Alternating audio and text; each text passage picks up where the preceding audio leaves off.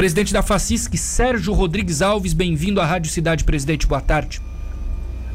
É, boa tarde, Luan. É um prazer falar com você, com teus ouvintes aí da Rádio Cidade e estou à disposição para falarmos aí sobre esse importante momento essa da, da, do projeto da revisão previdenciária, aí, né, da reforma previdenciária. Sim. Presidente, como é que a FACISC tem tentado convencer os empresários aqui de Santa Catarina sobre a importância desse tema? Como é que é o diálogo de vocês?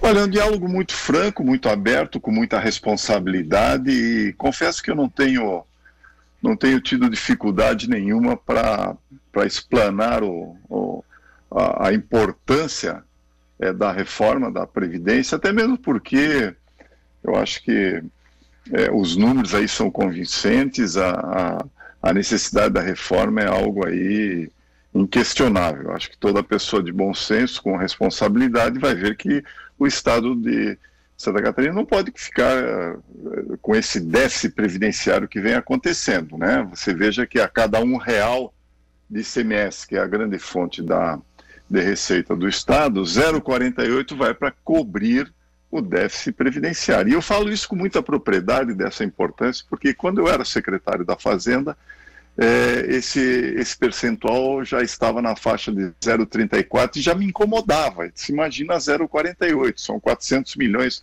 todo mês aí que tem que sair do, da conta única para cobrir o déficit previdenciário. Então, isso é uma situação extremamente é, desequilibrada, né? E quando você leva essas informações, como tantas outras, você logo mostra a, a, importância a responsabilidade e a urgência que nós temos com relação a essa reforma. Então, não tenho tido dificuldade nenhuma para expor esse, esse, esse tema e, e pedir apoio é, para fazermos essa reforma da Previdência. Sim. Ô, presidente, por essa tua passagem no governo durante algum tempo, é, isso vai facilitar aqui para o nosso ouvinte entender.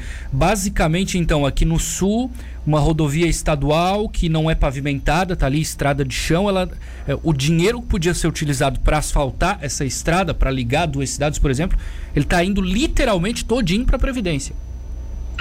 Olha, não é só isso não é só para a parte de pavimentação, dessa, dessa parte de infraestrutura, vamos dizer assim, do eixo rodoviário. Claro, foi Eu acho que isso é um recurso que pode ser aplicado é, é, com, mais, com mais propriedade também na área de saúde, na área de segurança, na área de educação e, outro, e outras infraestruturas, como energia elétrica, é, enfim.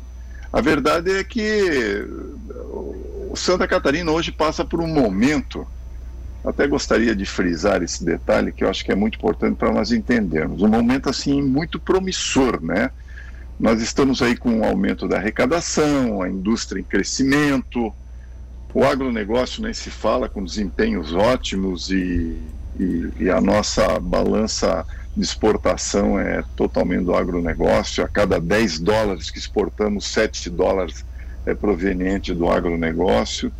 E, e também com investimentos aí consideráveis no segmento diverso de comércio, de tecnologia, enfim, tanto faz. Está faltando, a verdade é que está faltando até mão de obra em todas as regiões de Santa Catarina, decorrente desse crescimento. Porém, nós necessitamos de investimentos em obras estruturantes, como você falou, por exemplo, BRs, estradas, lugares que precisamos escoar a produção, né?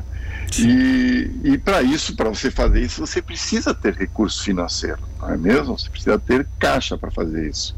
Se você está tirando esse teu recurso para cobrir um déficit previdenciário, é óbvio que vai faltar é, dinheiro para fazer esse investimento, não é mesmo?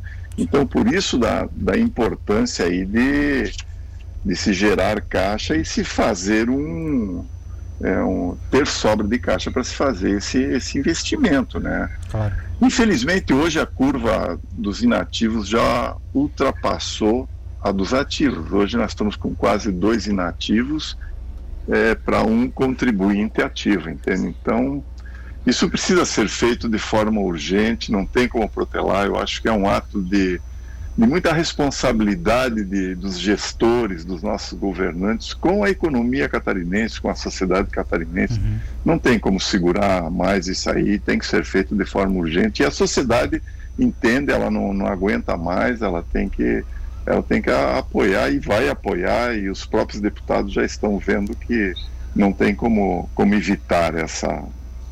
Não Sim. tem como protelar mais um pouco essa reforma. Santa Catarina é um dos últimos estados que está sem a sua reforma, até o governo federal já fez a reforma, entende? Então, é o momento e nós temos que apoiar isso e estamos apoiando, nós da Fascisca estamos apoiando. Sim. É, eu ia te perguntar justamente isso, presidente, se ela era inadiável, me parece que sim, e o que, que pode acontecer com Santa Catarina se o governo Moisés terminar e não reformar a Previdência, até onde a gente vai aguentar, e o que, que pode acontecer com o Estado se nada for feito?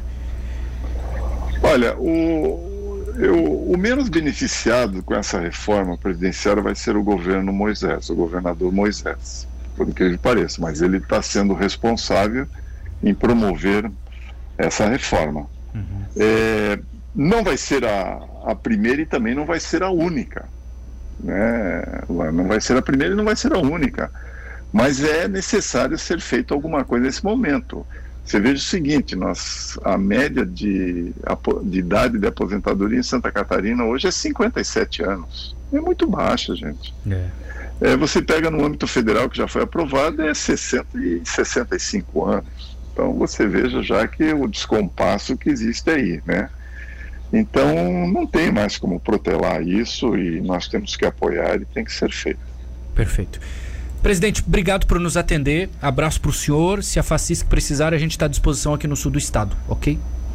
Eu agradeço em nome da Facisc que também me coloca à disposição para discutir todos os temas que vocês acharem oportuno. Muito obrigado aí pela oportunidade, uma boa tarde e até uma, um novo encontro, ok? Muito obrigado.